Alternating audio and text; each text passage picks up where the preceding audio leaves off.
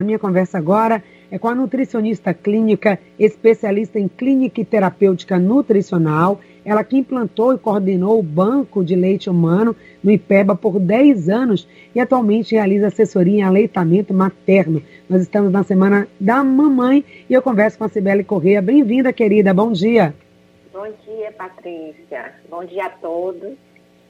Obrigada pelo convite. Um prazer estar aqui com vocês.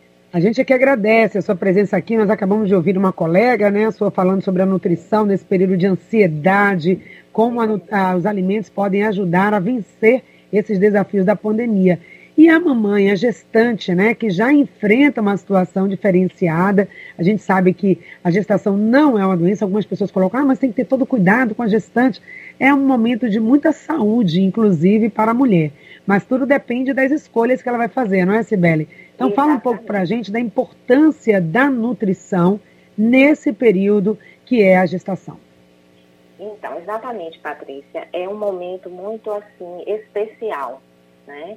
Então, o cuidado deve ser redobrado e muitas pessoas têm um, um mito, um tabu errado com relação à alimentação da gestante, quando dizem que a gestante deve comer por dois, né? Porque ela está gerando ali outro ser. E isso é uma, é uma, uma coisa muito perigosa. Porque é o seguinte, a, a gestante ela deve ter cuidado com o excesso de peso. Comer bem é diferente de comer por dois. Né? Então, o que a gente deve focar na alimentação da gestante é com a qualidade dos alimentos que ela vai ingerir. Né? Então, a gente deve ter, é, a gestante deve ter essa consciência que é necessário fazer uma alimentação o mais saudável possível e o mais balanceada possível. Né? Sabemos que as necessidades nutricionais dessa mãe né, está realmente aumentada por conta da, da gestação, mas a gente tem que ter é, esse foco. Por exemplo, evitar os alimentos né, é, com muito sal, né, porque nós sabemos que é muito comum a gestante, por questões inclusive hormonais, apresentar hipertensão na gestação. E isso pode levar a um problema sério, que é a eclâmpsia. Então, muitas vezes, o, pra, o parto prematuro ou parto, a gestação tem que ser interrompida porque a mãe está com a pressão muito alta, muito elevada. Outro fator também da descompensação da dieta é a questão da diabetes gestacional. Né? Então, a mãe deve cuidar desde o começo, né? quando ela começa a receber o, o resultado do exame, estou gestante, né? estou grávida, então ela já deve estar começando a ter esses cuidados, comer sem excesso, tá? Então, tanto com relação ao sal, né, os salgadinhos que, que as, muitas adoram na, na, na merenda, não comer excesso de doces, refrigerantes, massas em excesso. Por quê? Porque o, a massa, pão branco, são carboidratos de rápida absorção, que a gente considera de alto índice glicêmico. O que é isso? É aquele carboidrato, aquele açúcar que entra rápido na corrente sanguínea e isso faz com que a gente tenha uma carga maior de insulina. Então, nós devemos comer os, as massas, os pães integral. Por quê? Porque são alimentos de baixo índice glicêmico, ou seja, ele vai entrar na circulação sanguínea lentamente. E isso evita os picos de insulina, evita o risco de uma diabetes. Né? Outro ponto importante é a questão da gordura, né? Nós sabemos que tanto o carboidrato como a gordura são fontes de energia. E a mãe vai precisar realmente de ter né, uma dieta com, com equilíbrio né, desses nutrientes para gerar energia. Mas o excesso de fritura também é prejudicial, né, pode levar a índices de, de triglicéridos elevados. Então, a gente deve é, preferir sempre as preparações cozidas e não frituras. Né? Como aqui na Bahia temos a tradição do feijão, né? O feijão com muita isso. carne, com torcinho. Então, isso deve ser evitado, o excesso da gordura. Né? Então, Agora... assim, sim, pode falar. Desculpe, Sibeli, a gente tem a, a, ideia, né? Muitas vezes fala assim, olha, a alimentação da gestante tem que ser aquela alimentação com substância, né? Para ela produzir o leite, para que o leite seja mais forte. Porque senão, isso são o que a gente está no, no, conhecimento popular, né? Na informação que as pessoas trazem, inclusive das suas mães, das suas avós, e vão repassando. E que é uma, uma, uma alimentação também muito rica, com mingau, com coisa que vai produzir leite. O quanto disso é verdade ou é mito? Né? Será que a mulher ela precisa turbinar, entre aspas, essa alimentação de coisas que vão tornar o leite mais forte, se existe ou não? O leite já está ali preparado, a natureza se encarregou de fazer um alimento que a gente chama que é o alimento ouro, né? E que já tem tudo que o bebê vai, vai precisar e sem precisar que essa mãe é, coloque algo mais calórico na sua dieta. Exatamente, bem colocado, Patrícia, porque assim, existe uma diferença entre a dieta da gestante e a dieta da puérpera, que é aquela mãe que já teve seu bebê. Então, na gestação, não é necessário que ela faça, que ela, como você mesmo falou, que turbine a dieta focando nessa preocupação com relação à produção de leite. Na verdade, a mãe gestante, ela deve estar focada nessa dieta equilibrada, comer muita fruta, verdura, para ela suprir suas necessidades né, nutricionais e também do bebê que está ali né, sendo gerado. Quando a mãe tem o, o bebê, né, a puérpera, a alimentação realmente deve se manter. Existem alguns mitos, né? Existem alguns alimentos que não são cientificamente comprovados que produzem leite mas na prática nós sabemos que ele realmente faz com que a mãe produza leite. Por exemplo, o milho. Né? O milho é a base, por exemplo, da alimentação das índias, que amamentam bastante, né? É quase que exclusivamente seus filhos. Então, o milho é um alimento muito calórico. Né? Então, não é necessariamente que a mãe né, fique focada em a se alimentar para produzir esse leite. Nós temos a questão hormonal, né, que é muito importante nesse processo de aleitamento materno, de produção leite, de leite. Tá? Então, assim, no período da gestação, o foco é o quê? Comer, um, um, fazer uma dieta o mais saudável possível, frutas, verduras, é, muito líquido, de preferência sucos, evitar refrigerantes, bebidas gaseificadas, né? Evitar os excessos, como já falei, da gordura, do sal. Procurar utilizar a gordura boa, como o azeite doce, que é rico em vitamina E e ajuda na imunidade. O abacate, né? Consumir os folhosos, como a selga, alface, que é rico em vitamina K, que ajuda também na coagulação. Então, quanto mais colorido o prato, né, mais rico de nutrientes emocional. Mãe cansada, tensa, estressada, não produz uma quantidade boa de leite materno, certo? Então, é importante a gente deixar isso claro. Não é só a dieta que faz a produção láctea, né, do leite materno. São vários fatores, inclusive colocar o bebê no peito, não utilizar mamadeiras com complementação de leite de vaca, isso é extremamente importante, tá? Então, quanto mais leite materno o bebê tomar, mais imunidade ele vai ter, mais nutrição ele vai ter. E a dieta materna, lógico, dando todo o suporte. Porque quem já teve, né, já passou por essa experiência, já teve um filho, sabe que a gente sente uma fome imensa, a gente ataca a geladeira, né? à noite, de madrugada. Por quê? Porque as necessidades nutricionais estão aumentadas. Que você falou importante a questão da hidratação, né? Até para aumentar essa questão da produção, a mãe precisa estar bastante hidratada. Agora tem uma pergunta aqui de uma ouvinte, a Janete, ela diz o seguinte: com relação à questão do ácido fólico, né? Que é importante isso para a gestação, para o bebê, para a mamãe, se é possível encontrar também nos alimentos. E a pergunta é da Eliette, por favor, qual a importância do cobre, do zinco, do iodo para a saúde? E quais alimentos eles podem ser encontrados? Gratidão.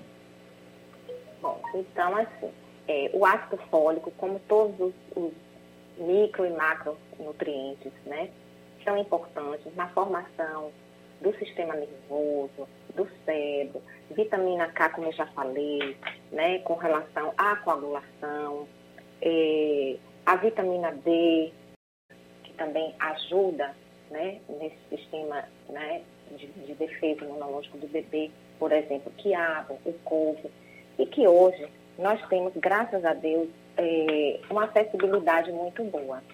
Praticamente toda esquina que a gente passa aqui em Salvador, a gente vê vendedores, né?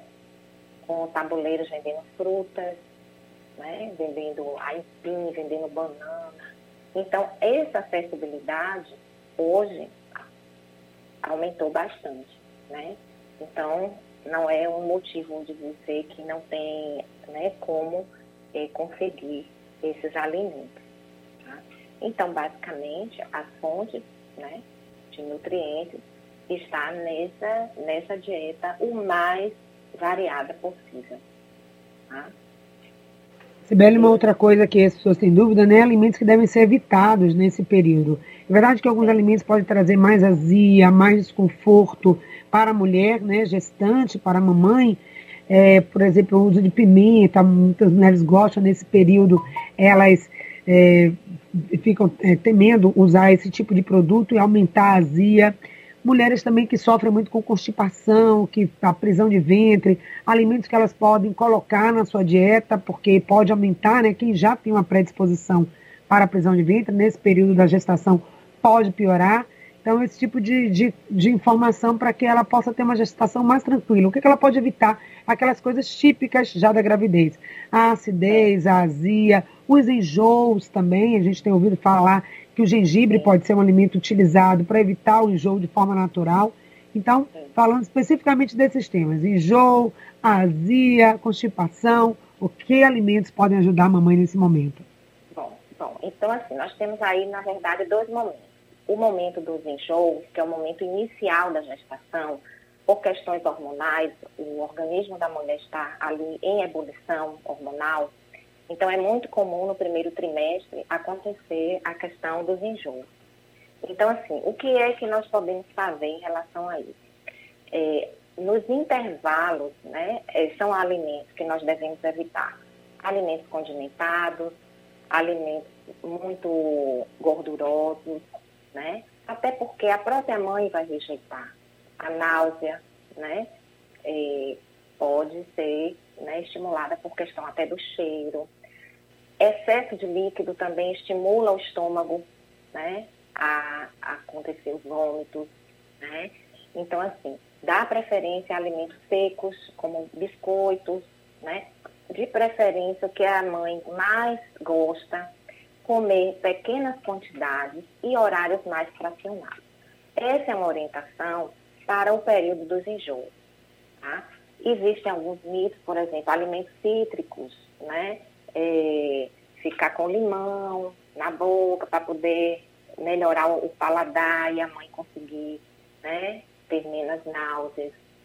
É um período curto. Tem mulheres que às vezes passam a gestação inteira tendo náuseas. Isso é uma coisa atípica. Muitas vezes, é, quando isso acontece, é preciso haver um, uma intervenção de internar para tomar a hidratação venosa e os nutrientes, né, pelo soro. Mas isso é uma coisa atípica. Normalmente, essa, essa ebulição hormonal acontece só nos primeiros três meses. Nesse período é comum a mãe perder peso, né? Não ganhar peso, ficar um pouco mais emagrecida. Mas nesse período a orientação é essa, evitar de encher muito o estômago, né? beber muita água, muito líquido, é, dar preferência a alimentos sólidos, mais secos, né? pode ser uma fruta também. E aí, nesses pequenos intervalos, ela vai colocando nutrientes até que ela passe por esse período. Outro ponto que você falou, Patrícia, é o final da gestação onde já começa outro quadro, que é a questão da azia e a obstipação. Isso por quê? Porque o útero, quando ele cresce, né, e ocupa quase todo o espaço do abdômen, o que é que acontece? começa a comprimir o estômago e os intestinos, e o intestino da mãe. Né? E isso acarreta o quê? A via constante, né, muito comum, e a obstipação. Então, nesse caso, né, nessa etapa da gestação, a gente deve realmente evitar é, alimentos muito condimentados, tanto na, nesse período da gestação como no puerpério, tá? Evitar, por exemplo, um feijão com muito tempero, evitar pimenta, evitar alimentos acidificados, né? Procurar comer fracionadamente, pequenas quantidades e com horários mais curtos, tá? para que esse alimento consiga ser né, digerido, a digestão seja feita de forma né, satisfatória e também, normalmente, evitar a, as alimentações muito sobrecarregadas à noite, né? Porque é um período que a mãe, às vezes, tem muita fome, quer comer aquela, aquele prato, tem que comer pequenas quantidades, coisas mais leves, mais saudáveis possíveis, tá? E com relação à obstipação, o consumo da fibra. Saladas né, cruas, tendo, lógico, o cuidado da higienização, porque alimentos crus é um ponto importante. Né? Evitar alimentos crus como ovo cru, carnes cruas, leite não pasteurizado, mariscos crus como ostra. Por que isso? Porque isso é um tipo de infecção né? alimentar. Que uma, uma infecção alimentar pode dar sérios problemas para a mãe e para o bebê. Então, alimentos crus devem ser evitados, tá? É, de preferência né, bem cozidos, para que não corra esse risco. Então, os alimentos crus, como fibra, associado a uma suplementação hídrica, né, a mãe deve consumir de 2 a, a, a 3 litros de água por dia, porque isso também interfere no, no líquido amniótico, né? entendeu? Então, assim, fibras como saladas, cenoura ralada crua, folhosos verdes escuros, como eu falei, o couve, né?